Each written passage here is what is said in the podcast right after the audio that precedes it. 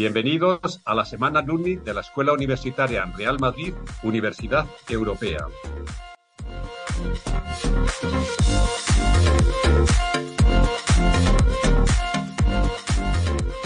Cuatro antiguos alumnos nos explicarán su experiencia en la escuela y su día a día actual trabajando en la industria del deporte. Hola, ¿qué tal? Yo soy Alex Tusamen y seguimos compartiendo experiencias de profesionales que trabajan en la industria del deporte y es que desde hoy lunes 5 a este jueves 8 de febrero llega una nueva semana alumni, llega la semana alumni de la Escuela Universitaria Real Madrid, Universidad Europea, con otros cuatro nuevos profesionales que nos compartirán su experiencia y su día a día trabajando en el sector deportivo. es que bueno, eh, muchos conocéis también ya la Escuela Universitaria Real Madrid, pero su misión es la de promover la enseñanza, la investigación y la profesionalización en todas las áreas y aspectos del deporte, tanto a nivel nacional como internacional. Y esta alianza entre la Universidad Europea y el Real Madrid Club de Fútbol ofrece este tipo de formación, que al fin y al cabo es llevar la excelencia al deporte mediante programas que se centran en las áreas de la salud, el deporte, la gestión y la comunicación. Y arrancamos esta semana alumni con Paulo Enrique Monteiro, antiguo alumno de la escuela del máster en Big Data en Fútbol y que actualmente trabaja como Data Analyst en el FC Midtjylland, club profesional de fútbol en Dinamarca. Bueno, arrancamos una nueva semana alumni. Eh, estas semanas son especiales porque al fin y al cabo hablamos de muchísimas cosas. Lo primero, obviamente, de toda esta experiencia, como sabéis, el podcast al fin y al cabo, el podcast Sports Talks de Impulsing, son masterclasses de diferentes profesionales que trabajan en el sector. Y hoy con Paulo vamos a hablar de muchas cosas, como el cómo llega a la escuela, su cambio de rumbo a nivel profesional, que esto es siempre muy interesante porque Paulo es un perfil que cuenta ya, o contaba previamente, con una experiencia de seis años, casi siete, trabajando en Nike Brasil. Ojo a esto que es muy muy interesante y lo va a compartir hoy con todos nosotros. Como al fin y al cabo mucha gente hace este tipo de másters para conseguir un empleo en organizaciones como puede ser Nike, con lo complicado que es, y Paulo, pues fijaos, con casi siete años de experiencia en Nike, eh, deja su trabajo, hace este máster, cambio de rumbo profesional, bueno, muchas cosas que nos va a contar él.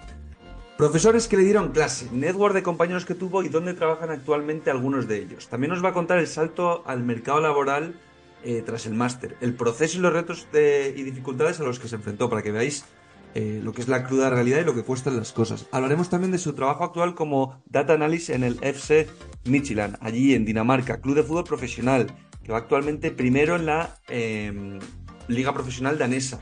¿Cómo consiguió el empleo? Hablaremos también eh, del trabajo em, a modo más genérico del Big Data en fútbol, para todos los que queráis ir eh, perfilándos y, tenéis inquietud por trabajar en este área del sector. Y hablaremos también el trabajo en un club de fútbol profesional en Dinamarca si lo comparas con el trabajo en un club de fútbol profesional en Brasil o en España. Eh, y también analizaremos el cambio de vida que tuvo de Brasil a Madrid o de Madrid a Dinamarca. En fin, muchas cosas y cerraremos, por supuesto, con un consejo que este año en, la, en, esta tercera temporada siempre cerramos con un consejo para que os puedan dar cosas prácticas de gente que trabaja en el sector y que tiene éxito actualmente a nivel laboral, que son referentes cada uno en sus áreas, que es eh, un poco el, el perfil de personas que traemos al podcast. Bueno, pues Pablo os va a compartir su consejo para trabajar en el mundo del Big Data en, el fútbol y en este caso en, un club de fútbol profesional como él hace actualmente. En fin, empezamos nueva semana alumni aquí Talks de Impulsing, semana alumni de la Escuela Universitaria Real Madrid Universidad Europea. Arrancamos. Bueno, Pablo, bienvenido a la semana alumni de la Escuela Universitaria Real Madrid Universidad Europea, aquí en las Talks de Impulsing, segundo año que hacemos eh, esta edición de las semanas alumni de la Escuela Universitaria Real Madrid Universidad Europea. Y bueno, te tenemos como primer invitado de la semana. Arrancamos contigo. Eh, yo creo que a la gente le va a flipar porque yo al fin y al cabo, em, al preparar la entrevista, he podido saber más de ti, he preguntado. Eh, ahora nos vas a contar muy bien quién eres, cómo llegas a la escuela, dónde trabajas, dónde trabajabas, pero creo que tu perfil es súper interesante. Y nada, darte la bienvenida. Sí, bueno, muchas gracias por haberme invitado. Estoy muchísimo contento de estar por aquí. Y bueno, me ha encantado pasar este último año, el último, en la uni. Y bueno, solo hay, que seguir aquí ayudar a la uni ah, porque me ha encantado muchísimo este, este tiempo que estuve ahí. Fenomenal. Oye, eh, vamos a situar a la gente. Tú eres de Brasil. Eh, ¿Cómo llega una persona de Brasil a la Escuela Universitaria de Real Madrid por internet, porque es que además, em, ahora os lo va a explicar todo Paulo, pero eh, Paulo estaba en Brasil, pero es que Paulo, previamente a la escuela, tiene seis años de experiencia en Nike, en Nike. Entonces, como una persona de Brasil que trabaja en Nike Brasil, que puede ser uno de los objetivos que tiene un alumno cuando entra a la escuela, trabajar en una empresa así, ¿cómo decide salir de ahí para volver a ser estudiante? Pues sí, un poco raro, ¿no? Bueno, yo, he trabajado en Nike por casi siete años ahí y he trabajado más en departamentos como más cerca a logística, pero ¿qué pasa? Es que mientras la pandemia, como me puse a estudiar un poco y hacer algunos cursos, y tuve un curso de gestión de deportes y una clase específica de, de datos en fútbol, y desde ahí como ha cambiado todo en mi vida, y yo he buscado como cambiar mi dirección profesional, y bueno, pues me, me puse a estudiar más y a ver cursos que tendrían sentido con, con este mi nuevo objetivo. Y encontré pu- pues eh, la, lo más de Big Data eh, en la uni eh, y de, de Euro- Universidad Europea. ¿Lo Y encontraste por internet o te habló alguien de él? ¿O luego lo no, yo, encontraste por yo internet y luego examinaste? sí, yo lo he encontrado por, por internet, pero conocí dos brasileños que eran cerca de algunos amigos míos aquí que han estudiado en, en la uni antes de, antes de mí. Y bueno, me puse a hablar, hablar con ellos un poco y a entender cómo es la uni y cómo es vivir, vi- vivir en Madrid. Y bueno, antes que nada quería eh, estar seguro de que iba a tomar, tomar una decisión buena que me iba a impulsar en la carrera. Y claro, tú estás en logística y pasas al análisis deportivo Big Data. Y ahí, eh, ¿estabas en Nike y dejas tu contrato en Nike y tu experiencia de siete años y te vas a la escuela? ¿Estabas trabajando en otro lado? ¿Cómo es ese proceso de transición a, a llegar a la escuela? Pues como decía, mientras la pandemia tenía un poco más de tiempo desde casa, entonces me puse a estudiar mucho de hard skills, lo que- Eso por tu cuenta, por tu cuenta. Sí, sí, por mi cuenta. Entonces, a estudiar Python, SQL, eh, programación tal cual. Y bueno, y a buscar un poco de, de puestos, a, traba- a empezar un poco a trabajar con datos antes de irme a, a Madrid, porque eso sí ya, ya tenía en mi mente que iba a ser, a ser seguro. Pero me puse por un año a, a trabajar en Verisur, que es la Securitas Direct de Brasil, y, pero como analista de datos ya.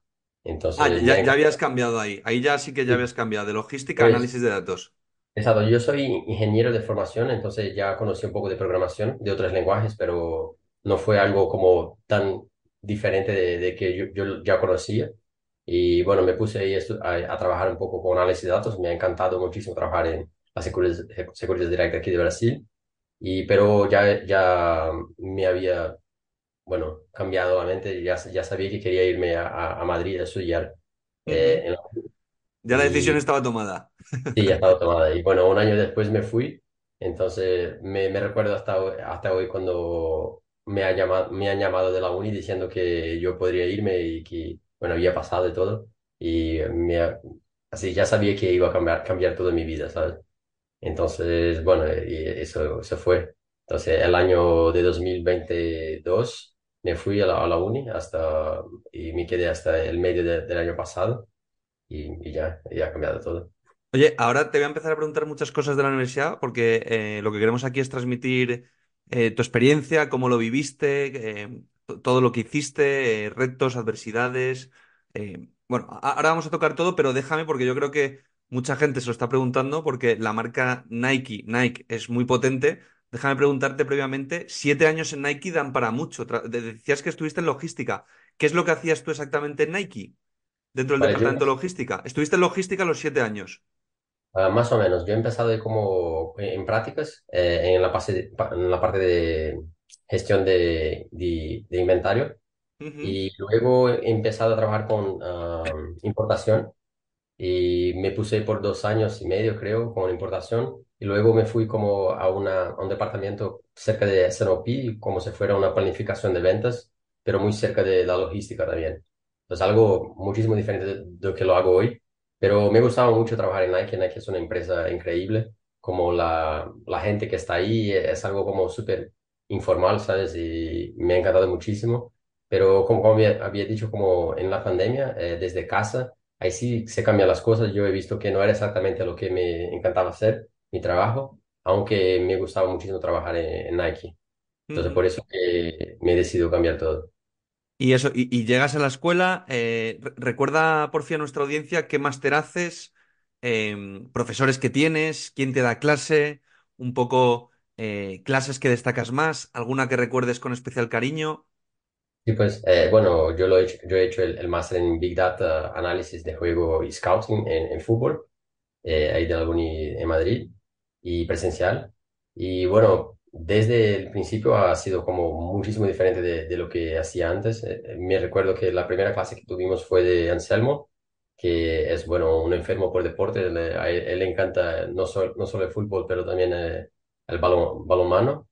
Y, y, bueno, por fin ha sido mi, mi tutor también en, en Mita FM y sus clases en realidad me encantaban, como flipaban mi, mi mente, porque por supuesto tuvimos otros profesores muchísimo buenos, muchos de, de hard skills que lo- nos han enseñado programación, y bueno, otros softwares de visualización como Pablo Quintela o Pablo Sansol o Miguel Ferrera, que han sido profesores increíbles también. Pero bueno, Anselmo es aquel tío, aquel, aquel profesor que te hace pensar, ¿sabes?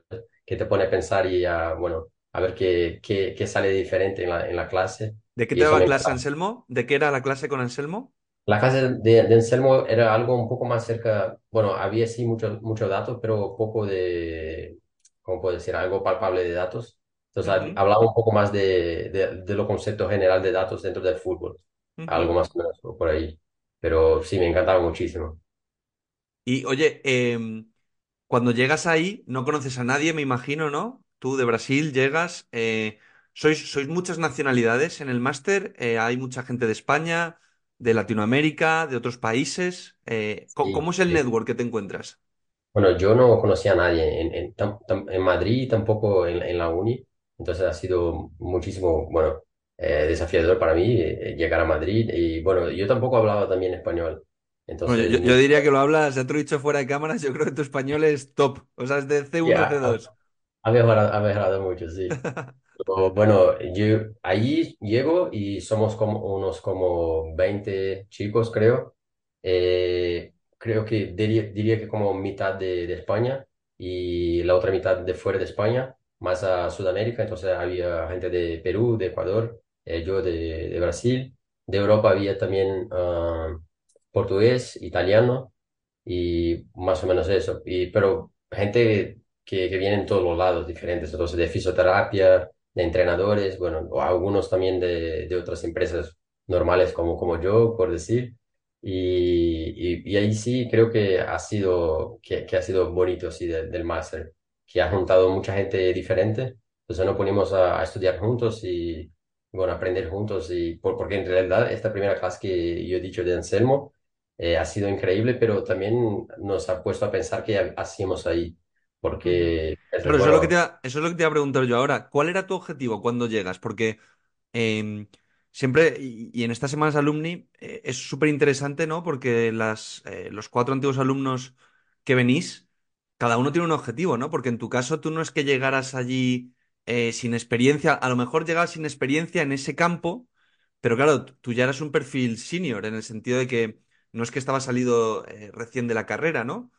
sí, pues, Sino, cu- ¿cuál era tu objetivo? ¿El, el cambiar del sector para conseguir un nuevo trabajo en ese área? ¿Aprender? Que obviamente también me lo imagino. Pero ¿qué, qué buscabas tú exactamente? O en esa reflexión que dices que Anselmo se hizo el primer día, ¿cuál era tu objetivo haciendo este máster? bueno, es fácil decir que soy un, fer- un enfermo por fútbol, porque soy brasileño, eso es, bueno, to- casi todos aquí somos, Eso lo damos por hecho.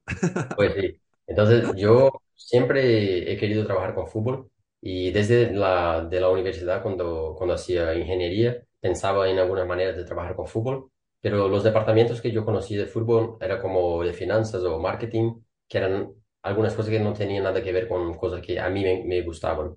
Entonces, por eso nunca he empezado a trabajar con fútbol antes. Entonces, cuando veo este máster de Big Data, bueno, me, me flipa la mente y, y ahí sí me, me pongo a, bueno, cambiar de, de carrera total, a trabajar con eso. Y entonces yo, yo vino a- a- al máster de, de, de Big Data justo por eso. Entonces, empezar a trabajar con datos en el fútbol.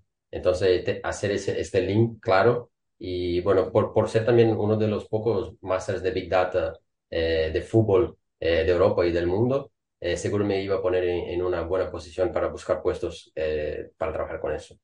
Pro- profundicemos en ese concepto que creo que es muy interesante lo que acabas de mencionar. Big Data. Big Data en el fútbol. Em, claro, ese es un concepto muy amplio. ¿Qué es exactamente para ti el Big Data en el mundo del fútbol? Sí, bueno, es algo un poco complejo de decir porque seguro que todos los, los, los clubes trabajan con, datos y los datos no necesariamente son Big Data.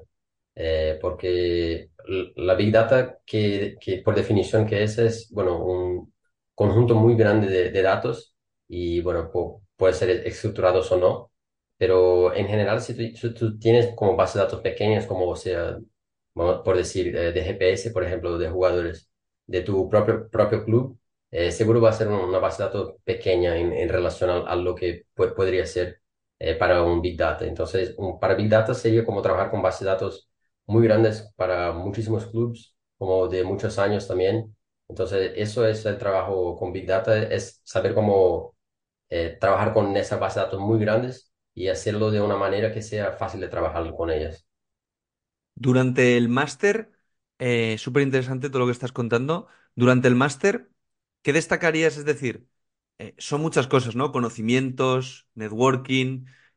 también, lle- ¿llegasteis vosotros a hacer algún viaje o a acudir a eventos o a visitar? Me imagino que visitabais también bastantes clubes de fútbol a ver cómo trabajaban, ¿no? ¿Qué nos podrías decir de esas visitas o a, o a qué sitios fuisteis? Y nosotros nos- mm, no, no hicimos un viaje grande, por decir, eh, tuvimos muchas clases como de profesionales, entonces todos que, que casi todos los profesores que, que tuvimos son gente que trabaja en, la, la industria y trabaja con fútbol, entonces hemos conocido mu- mucha gente de, bueno, de primera ref, de segunda división de, de España, y bueno, a prof- profundizar un poco en el fútbol tal cual lo es, entonces cómo, cómo funciona en cada uno, cada uno de, estos equipos. Y bueno, ha sido increíble, eh, sí, Eh, te- tener esta visión de cómo funciona el club, eh, eh, diferentes clubes, como, con diferentes presupuestos y todo, fue increíble, sí. Claro, yo me, imagino que eso es de las cosas más enriquecedoras, ¿no? Saber cómo trabaja en primera ref con un presupuesto de primera ref, a uno de segunda división, a uno de primera. En el Big Data, al fin y al cabo, analizáis todos esos datos con el objetivo de saber lo que está pasando para que luego el equipo deportivo, encabezado por un entrenador o un director deportivo, pueda tomar buenas decisiones desde jugadores que tienen que jugar un fin de semana a fichajes para una futura temporada. E- ¿cuáles son esos objetivos de de vosotros como analista deportivo? Sí, pues eh, creo que el más como claro y creo que la persona tiene, tiene más en, en sus mentes de, de Big Data es por scouts, por, por supuesto, Ujú. como por buscar por, por nuevos jugadores y fichajes. Y eso sí funciona muy, para- funciona muy bien los datos porque si pensáis que necesites como un scout para mirar un tanto de, de partidos, con Big Data puedes mirar muchísimos más. Por supuesto que hay que juntar a uno, uno con el otro, no, no se puede fichar nadie por, solo por datos pero tampoco creo que en el futuro vamos a poder fichar jugadores sin te- tener los datos de ellos, ¿sabes?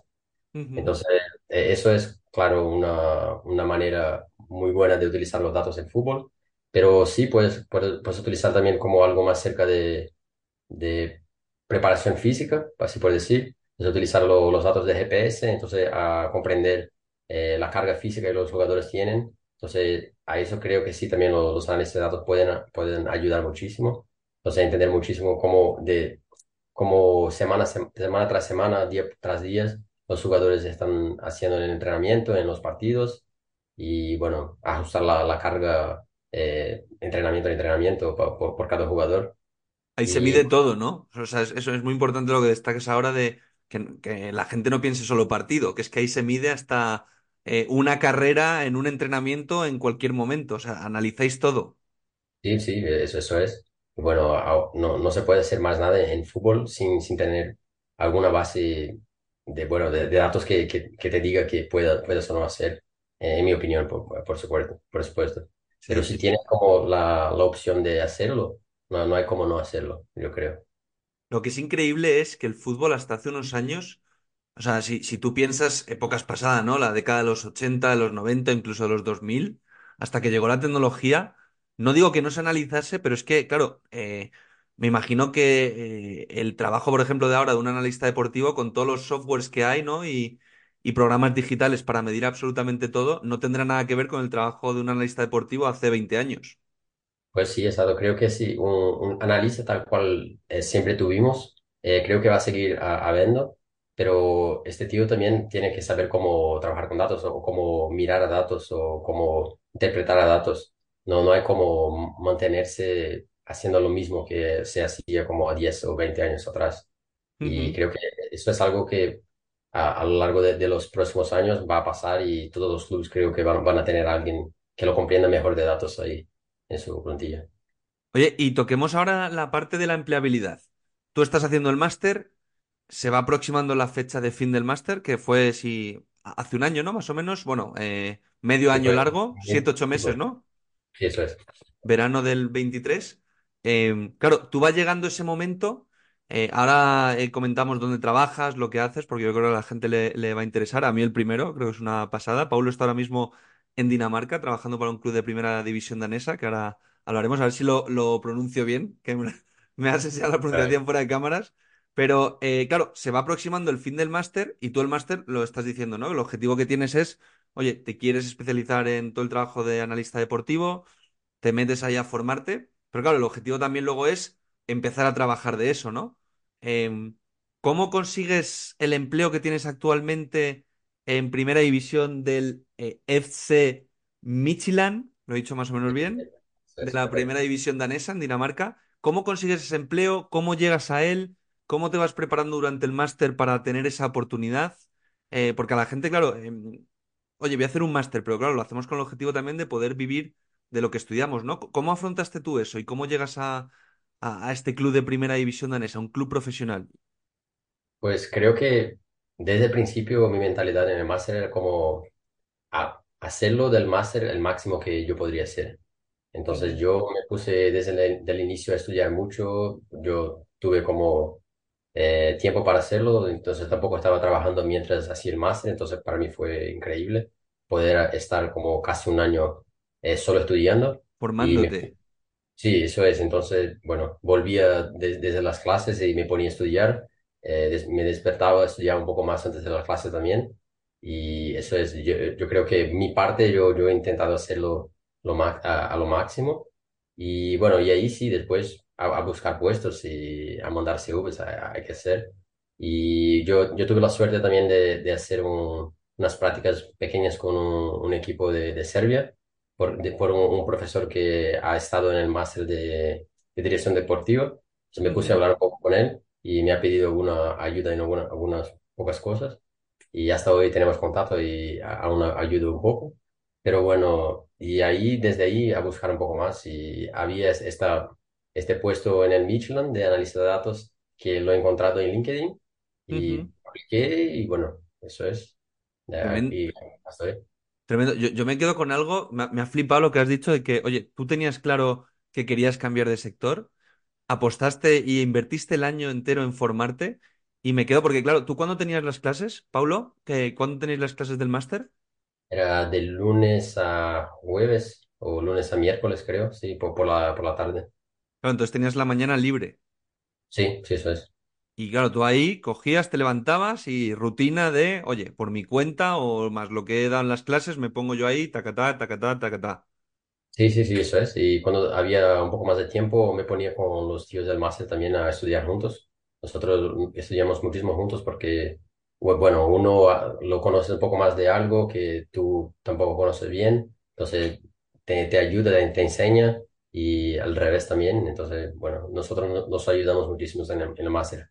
Ha sido increíble. Eh, Y toda esta gente ahora mismo, eh, todos estos compañeros que tenías y que mencionabas antes las nacionalidades, ¿están ahora en España? ¿Están como tú en países tipo Dinamarca, eh, fuera de España, que es donde se da el máster, en Madrid? Eh, ¿o dónde están trabajando? ¿Están trabajando también en clubes de fútbol o...? Sí, hay muchos trabajando en, en club de fútbol, pero clubes más, más pequeños, entonces trabajando como entrenadores o como analistas en clubes más, más pequeños. Hay uno en la cantera del Atleti, del Atleti de Madrid.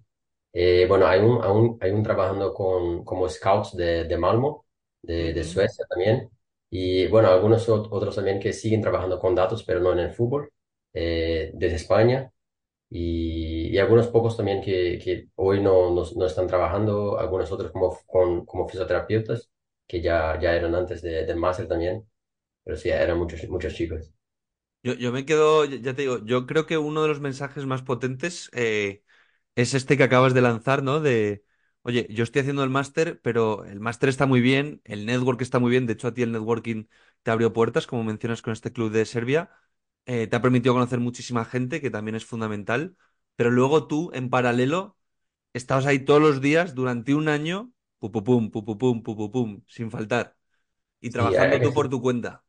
Sí, aún más en un máster como de, de datos que tú puedes hacerlo. Entonces, eh, es más, es más como simple a, a ti que te quedes, eh, te estudies como por, por ti solo. O sea, hay cosas que hay que, que hay que sentar y, y aprender y estudiar, no, no hay cómo. Entonces, programación y estos softwares de visualización como Power BI o Tableau, tú te pones a estudiar y, bueno, aprendes. Eh, por supuesto que te- teníamos lo- los profesores ahí que nos ayudaban muchísimo, pero bueno, es como una clase de tres, cuatro horas y, y que, bueno, tú, tú tienes que ponerse a estudiar más.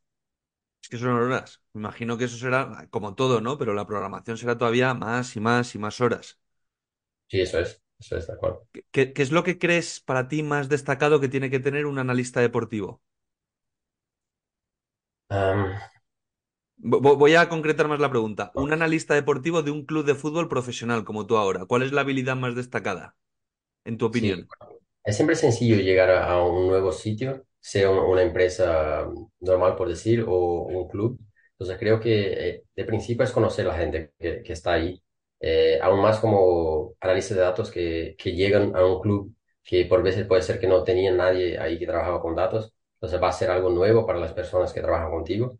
Entonces yo creo que de principio es conocer el club, cono- conocer la estructura, la- las personas y conocer que, y saber que, que las, las personas eh, esperan de ti, eh, que esperan que, que hagan, que, que hagas, y luego planificar. Eh, la primera cosa que yo he hecho es como sentarme con, con el staff, con los otros, los demás analistas, y bueno, a dibujar qué quieren que, que haga, y bueno, los proyectos, eh, fechas y todo. Yo creo que eso es el primer, es antes que nada lo más importante. Entonces no, no se puede empezar a trabajar si no sabes qué, qué, qué tienes que hacer.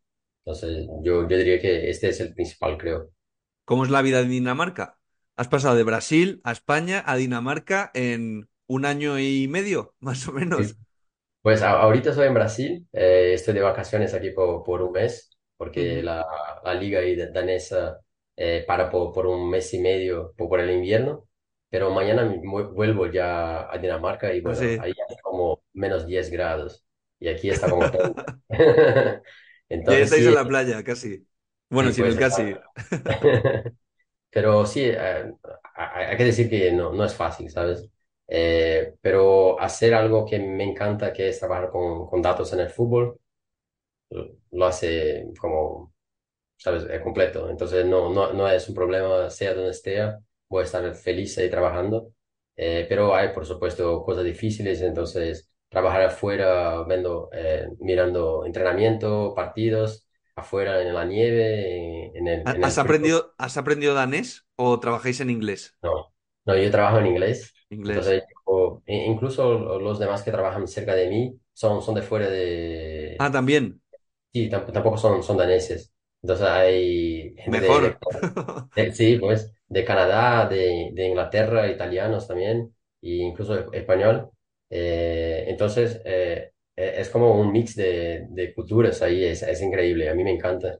Y bueno, me pongo a, a hablar con estos chicos todos los días, eh, aunque esté ah, de vacaciones aquí. Y vo- vamos, vo- voy a volver, llego el lunes ahí en Dinamarca a verlos también, entonces estoy muy contento. Brutal, brutal, brutal. Y me imagino que ya te digo, eh, el fútbol en Dinamarca es muy diferente, por ejemplo, al fútbol profesional en España, al fútbol profesional en Brasil. El nivel me imagino que será un poco inferior que aquí en Primera División española, pero ¿cómo lo situarías tú em, el nivel de la Primera División danesa en relación aquí a España, a lo que has visto tú durante el has conocido? La Bueno, forma de trabajar me imagino que será, será igual de profesional o incluso más, conociendo a los países europeos del norte. Sí, es increíble. La estructura del club es como de flipar. Eh, hay una estructura gigante, entonces hay muchas canchas ahí. La, incluso eh, eh, la oficina es sí, top, top. Y me encanta estar ahí. Pero es, algo muy difícil comparar ligas, porque qué pasa es que en cada liga hay, hay equipos variados. Entonces hay equipos muy buenos, hay equipos no tan buenos. Entonces, por ejemplo, el Copenhagen ahorita está en, en los octavos de la Champions. Entonces, e- es un, es un equipo top, ¿sabes? Seguro no, no es un top 10 de, de Europa, pero no, tampoco está tan lejos. Pero seguro que en la liga hay, hay otros equipos que es- están muy más, más lejos de Copenhague. Entonces es un- una liga que hoy tienen como tres o cuatro equipos que se sobresalen, entonces que, que son un poco más, eh, son un poco mejores que, que los demás, pero es muy físico el, el fútbol ahí, cada, cada partido es muy difícil, eh, y- pero me encanta, me, me ha encantado conocer un poco más de Dinamarca, una otra liga que por supuesto no conocía a fondo, pero ahora sí me, me encanta verlo. ¿Qué, qué tal eh, vosotros este año? ¿Cómo vais en la liga? Vamos súper bien, vamos, vamos en primero. ¿Vais primeros ahora mismo? Sí, vamos primero. Eh, como, como he dicho, el, el Copenhagen eh, seguro está jugando la Champions, Y entonces, están octavos. Claro, es que es- eso es, eso es tremendo. Y van, van a jugar ante el City, a, a ver, a ver qué sale. Bueno, a, Pero, a- a ver si vosotros jugáis el año que viene contra el City o contra el Madrid en octavos. pues, ¿por qué no? Entonces, bueno, eh, llevamos primero ahora y, bueno, la primera posición lleva la Champions del año que viene, la segunda Europa League y la tercera la Conference League. Y a ver también esta otra, este otro puesto sí que, puede- que depende de, de la posición de lo- los años anteriores. Y con el Copenhagen y- yendo bien como, como está, puede ser que cambie. Pero ah, está, está increíble. Bueno, el malo es que no estamos más en la, la Copa danesa y tampoco en la Conference League. Eh, no, no llegamos a, a la fase de grupos de, de la Conference League. Pero por el otro lado, en la Liga danesa vamos súper bien. Bueno, pero os podéis centrar en la liga. Si vais primeros en la liga, yo, eh, tú firmas, ¿no? Ganar la liga, jugar el año que viene Champions, ¿dónde hay que firmar, no? Primer año en seguro. Dinamarca, vamos. Sí, seguro, seguro. Oye, pero em, dentro de a- ahora mismo tu trabajo como analista deportivo, eh, ¿cuál es? Porque sois muchos analistas deportivos en, en el club ahora mismo, o estás tú solo, me imagino obviamente que no, que has dicho que trabajas con más gente. ¿Cuál es tu trabajo dentro del staff ahora mismo? ¿Cuál es tu objetivo exacto ahora mismo? Vale, hoy en, en el equipo, en el primer equipo, eh, estamos, somos, bueno, hay, hay el, ¿cómo puedo decir? El jefe del departamento y debajo de él somos, somos en tres. Y entonces somos tres eh, trabajando como analistas. Yo, yo soy lo único trabajando como, como analista de datos.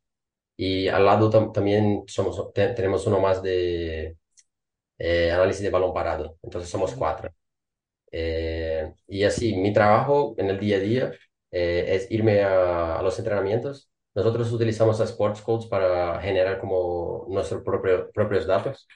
Entonces utilizamos eh, eso en todos los entrenamientos. Entonces es un trabajo diario de, bueno, eh, como coger la información de qué pasa en el entrenamiento, en, el entrenamiento, y luego por, por la tarde, bueno, hacer lo- los dashboards, actualizar los dashboards.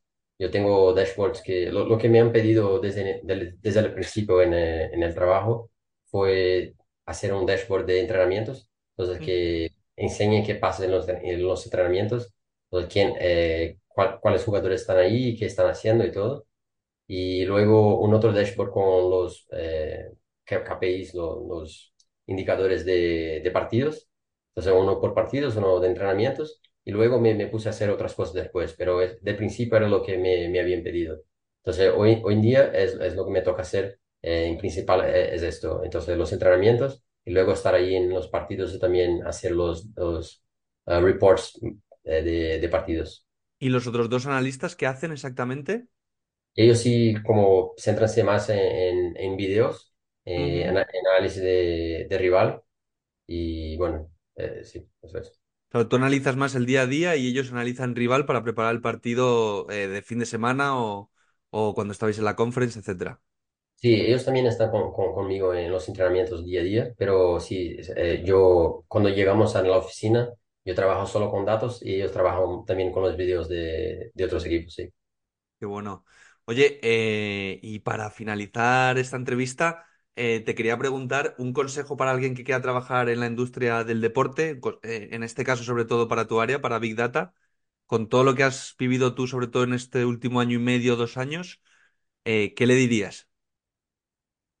Bueno, de principio que no va a ser fácil, no, no creo que sea algo fácil como encontrar un puesto que, que te guste y que sea en un, equipo, bueno, de primer, primer nivel, pero hay que seguir estudiando. Yo creo que en Big Data seguro el principal es estudiar.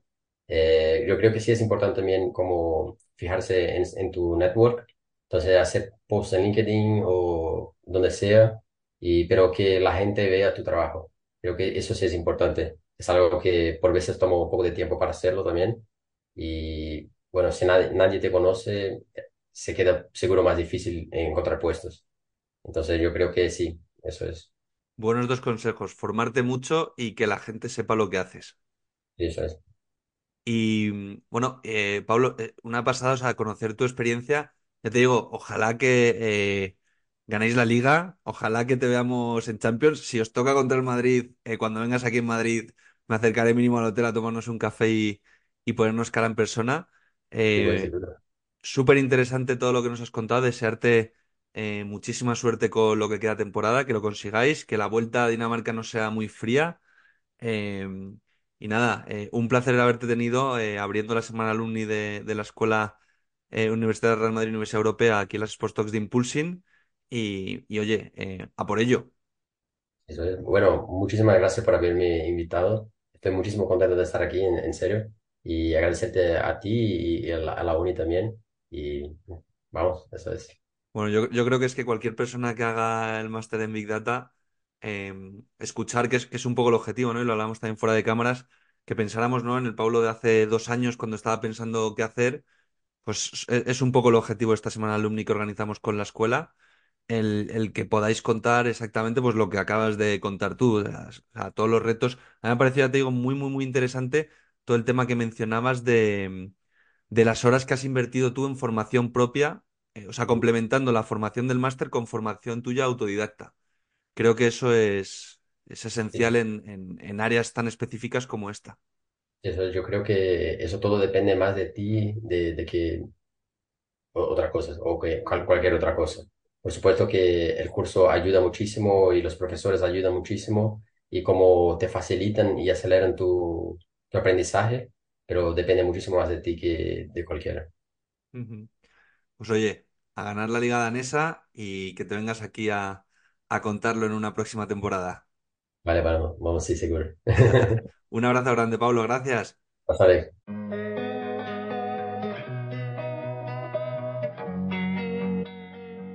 Amplía tus conocimientos de la industria del deporte a través de las entrevistas de nuestro podcast Sports Talks.